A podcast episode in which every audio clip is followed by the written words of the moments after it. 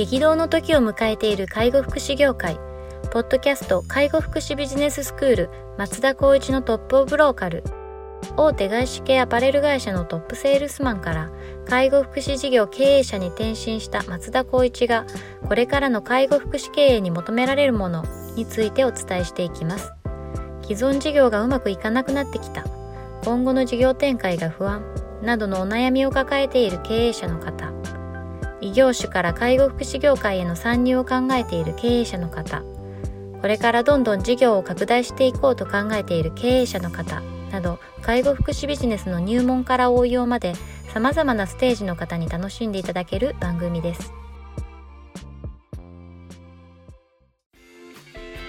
こんにちは。ナビゲーターの松本真嗣です。ポッドキャスト介護福祉ビジネススクール松田光一のトップオブローカル。トップオブローカルとは介護福祉事業において地域に密着し地域に愛されることで地域はナンバーワンになることです。松田さん本日よろしくお願いします。お願いします。はい。えーと、早速いきたいと思うんですが今日もですねあのニュースを取り上げたいと思っております。はい。では行きたいと思います。えっ、ー、と特定処遇改善加算算定率は全体で57.8%というニュースですね。はいえー、6月25日に開かれた厚生労働省の社会保障審議会介護給付費分科会。で2019年12月までの特定処遇改善加算の請求状況が公表され対象全体では57.8%だったことが分かったと、介護老人福祉施設などで算定率が高い一方、介護療養型医療施設のように算定割合が低い区分もあり二極化が目立つと。処遇特定処遇改善加算は2019年10月に導入され従来の処遇改善加算に加えてリーダー級の職員を対象に他の産業と同程度の賃金水準を上げ引き上げることを目指して導入された。具体的には介護事業所における勤続年10年以上の介護福祉士について月給平均8万円相当の処遇改善を行うことを算定根拠に、経験技能のある介護職員において、月給え月額8万円の改善または年収440万円を目指しているというようなところになっております。えー、特定処遇改善加算ですね。二極化目立つというところで以前あの損保損保さんでしたっけ？あの結構大手の介護士、介護士事業者さんはあの10年以上のなんかスペシャルな能力がある方は看護師同等の年収を目指すみたいなちょっと取り上げた記憶があるんですけど、なかなかこう算定率もまあこうえーと、介介護老人福祉施設だと8割以上がもう算定している一方で、うん、なかなか介護療養型医療施設だと27.4%というところで算定割合が低いというところですが、うん、こう特定処遇改善加算って結構面倒くさいんですよ、すごい手間ですね。ですよね。めちゃくちゃ分配の方法っていうのも、まあ、なかなかそのその前回のお話の時にも言ったかもしれないですけどその時はまあ特定処遇改善加算が始まって間もない時に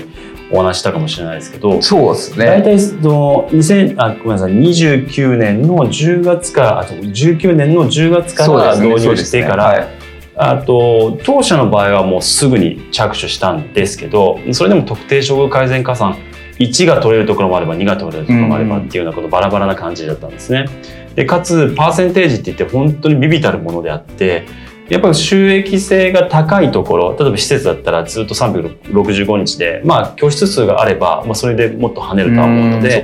絶対に取り組むべきだっていうところが、多分この数字に裏付けされてるのかなと思うんですけど方や例えば在宅サービスって言っている訪問介護だったりとか通所だったりとかになると本当にやったところでどれぐらいなんだとあそういうような形なんですね。であと当初の10月だとまあもちろん行政も私たちみたいなあと委託業者もですけど探り探りやってるわけなんですよ。はい、でかかなりハードルが高いのでやる労力かつ間違ったことによっては返礼っていうこのプラスの要素マイナスの要素がこうダブルできちゃうってなると正直言って疲弊しちゃう。かつ、まあ、バックオフィスの体制が整ってるところがあればいいんですけどそれがない環境においてはまあそれは取り組むのは難しい。本当にこんな分厚い10センチぐらいある本特定処遇改善加算のなんかこうガイドブックみたいなのが出て読んだんですけどまあ、読むのもやめましたね。もう1ページパチンって。いうぐらいな感じ。何書いてあるかわからんみたい。なそうなんですよ。でまあその時もお話ししましたけどうちは事業の方にお任せしてそれでやれるっていうところもあるのでじゃあ100%松田さん分かってますかって言うと、まあ、はっきり言ってあんまり分かってない可能性は高いですね。で、えーと20えー、とごめんなさい。19年の10月にやりましたけど大体皆さん他の方々聞くと翌年の新年度から取り組もうその期間までにはしっかり勉強してみんなのなんか様子も聞きながらってことで私も聞かれたんですけど、聞きながらスタートします、だからやっぱり体制を整えなきゃいけないっていうのはまず大前提なんですよね。やっぱり資格者がどれぐらいいるかとか、はい、やっぱりその月8万円を上げるっていうハードルが立てれればいいんですけど、うんうんうん、収益性が低いところは8万円は上げれないんですよね。なるほど。はっきり言うと。この数字の理論だと皆さん分かると思うんですけど、かつ、年収440万円、これはもう目標設定としてやればいいっていう前提なんですけど、じゃあ、私たちがこうやってお話ししてるようなこう中小零細で事業所がいくつまあそんなにないところが440万目指せますかっていうところなんですよね多分給与水準ってどうなんだろう。300万からいっても400万ぐらいじゃないですかね、管理者の方々。でそれをまた40万とかさらに上げるっていうのはなかなか持って要するに売上に対して何パーセントですからそこは月の8万円って取れないよねっていう相談はやっぱりありました、ね、ああそうかそうか。ってなるとこの全体で57.8%の僕は 5, 5割上回ってもすごいなって思ったんですけど、うんうんうん、まあでも説明の話を聞いてるとあ施設がそれをどんどんこの数字を上げてるんだなっていうのが分かったのでやっぱり在宅サービスって難しいっていうのは変わりないんだなっていうのは僕の中でのまああの評価っていう、ね、でもそういうことですよねきっと。確かにこれもうちょっと細かく記事読んでいくと例えば地域密着型通所介護だと30%ちょいぐらいしかやっぱり算定してないですし、うんはい、訪問介護とかだと45%ありますけど訪問介護ってまあ大きいところ大きいですもんね。大きいところ大きいですしあとはまあちっちゃいところでも言えば特定処遇会なんていうの特定事業所加算っていうのをちょっとまあ難しい、まあ例えばその名目をクリアすると売上に対して10%アップする、うんうん、これって結構訪問介護のビジネスの手法になってるので、はい、それを取っていれば割とそのやってる内容はイコール特定処遇回線加算取れるような感じになってるんですね。そういうことですねだから多分ここはあまあ大変だと思うけど取ろうかっていうような意識を持ってやってるのかなっていう感じです。はいはいはいはいはいなるほどですね。まあこれだけばらつきがあると制度としてどうなのみたいな話もありますよね。そうですね。まあそれこそ本当に書いてあるんだったらもう介護老人福祉施設をやってるところになると、うん、基本的にはもう本当に先ほど松本さん言ったように法人が大きいから、はい、バックオフィスの人がいてそれに何だろう集中して体制を整えて前回のラジオでもお話したように大手が役職をあのつけて看護師よりも高くするよっていうのは要するにボンと打ち出すのはできると思います。なるほどでもそれがもうみんなで少数生でやってるっていうところがそれを考えるっていう時間もないですし取り組むしなんだろうなこの考え方っていうのもあんまりできてこないと思うので、やっぱりまあじゃあとりあえずパーセンテージ低いからいいか、まあ、電卓叩けば大体これぐらい入ってくるよねって分かると思うのでもうそこにロールかけるよまあとりあえずいいんじゃないみたいな感じになってる人たちは多いと聞きますね。いやそういうことですね。なるほどな。そうですね。確かになんかこう損保さんとかああいうちょっとかなり大手のトップランナーのところのこうリリースとか見るとドンとこう介護士でも稼げますわみたいなそうですね。打ち出してますけどもう採用の分母が全然違いますからね。ね。やっぱりそこでも大手として勝ち、まあ、人材なんとしてると思うのでそこでやっぱりがっつり取るってなると給与設定をここでやっぱり稼いでいって上げてあげる。だからもう基本給は多分低い設定。で夜勤があったりとか特定処遇改善があったりとかでドンって出せるので多分年収はいけると思いますね。なるほどですね。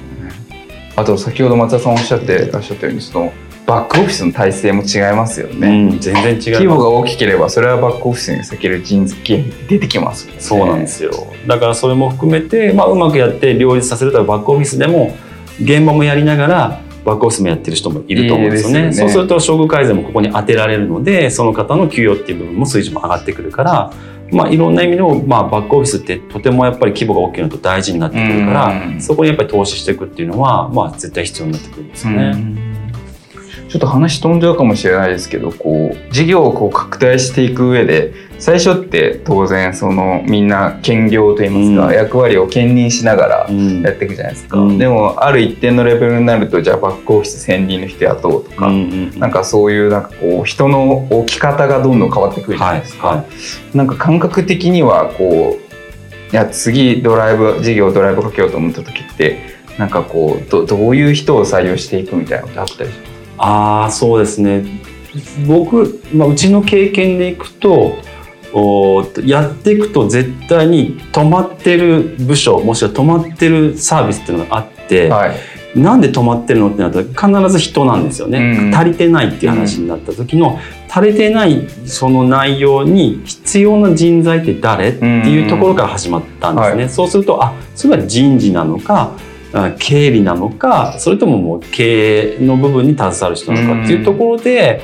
やってって最終的には部署ができてきたっていう感じになりますね。で大体皆さんその相談を受けるってなると基本的には多分人事になると思います。ああ人事ですか、はい、まずバックオフィスで切り出すとしたら人事。そうですね。入職退職のやり取りをするっていうあこローム周りのところですね。そうです。でまあやっぱりその早期退職者も結構多い事業でもあるのでそのやり取りを現場もしくは管理者ってなかなかできないんですよね。もう本当に面談の部分は管理者に任せておけばいいけど、書類の整理だったりとか、あと社会保険の加入だったりとか、事業の人入れればいいですけども、事業の人もなかなか中の部分を見れずに、書類だけの処理になるので、やっぱ中の管理っていう部分でいくと、そこのつなぎ役は必ず事務員でいけば人事周りのこと、まあ、人事と経理かな、はいはい、をこう兼務するような方が必要になってくるんじゃないかなと思いますね。経理っていうのはいわゆる請求を上げるとかレセプト周りってことですね。大体でも請求って皆さん多分管理者の方がやってるんですよね。なんかそのパターン多いですよね。はい、事業所は小さいところっていうのは本当にこうひっきりなしにその事務がありながらも現場もやってるっていうのは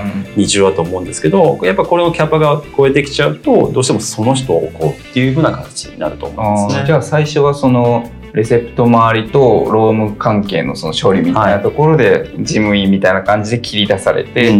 そこから事業がまた大きくなってくると、まあ、そこの事務と,、えっとロームがまた分化されて、みたいなそんなような感じ、そうですね。なステップとしてはまあ一番最初は経理かもしれないですね。経理があって、人事があってそこに人が増えてきてっていう感じになってくるかもしれないです、ね、なるほどなるほど。でドライブするってなるとそのドライブするような新サービスを考える部署。要するに行政とのやり取りとか帳票類のチェックだったりとかそこが必要になってくるなんか3部門が必要なのかなっていう感じはしますけどね。そういうことですね、まあ、そのレベル感にまでなってくるとその特定職改善加算の算定っていうところもまあ、それをこう推進するような人材が多少当てれるかなみたいな。そうですね。というのもやっぱりその採用をこういい人材を勝ち得なきゃいけないので、はい、それの原資ってなるのが多分特定勝負じゃないかなああそっかそっか。そういうそういう投資的な意味合いもあるそうですね、それをやっていかないとやっぱり原資がないし、昇給もできないしってなるんだったらベースは変わらずして総支給額で大きく見せるっていう形をする上でのここの間、うんうん、その基本給と総支給の間のところを積み立てていかなきゃいけないのでそういったことの一つのやっぱりこう手法が処遇改善特定処遇改善じゃないかなと思いますね。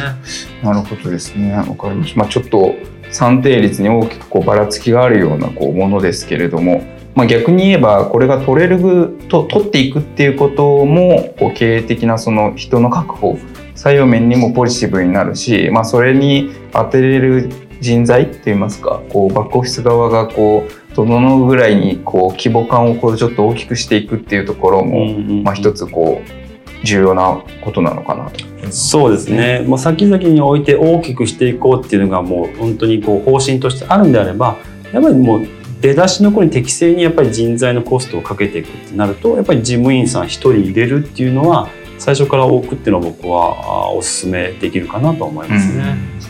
わ、うん、かりました。じゃああのぜひこう皆さん取り組んでいただいてこの辺の制度っていうのも結構流動的に変わったりしますもんね。変わったりしますしまた来年ねあの、多分あの法改正があると思うので、はい、その時にどうなるか。もうどんどんどんどん報酬は下がってきてこういったような付加価値的な難しいものをどんどん提案していくので多分みんなちょっと難しい難しいっていうのがなかなかできない環境がこれからもまだ続くんじゃないかなっていうのが予想されます、ね、なるほど。わかりました。では本日は以上とさせていただきます。ありがとうございました。ありがとうございましたポッドキャスト介護福祉ビジネススクール松田光一のトップオブローカル。番組では介護福祉サービスに関するご質問を当番組の専用ウェブサイトより募集しております。番組 URL よりサイトへアクセスし質問のバナーから所定のフォームへ入力の上送信をお願いします。URL は http コロンスラッシュスラッシュ tol.sense カッコセンス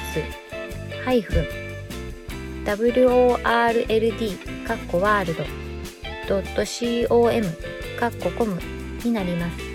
皆様のご質問をお待ちしております。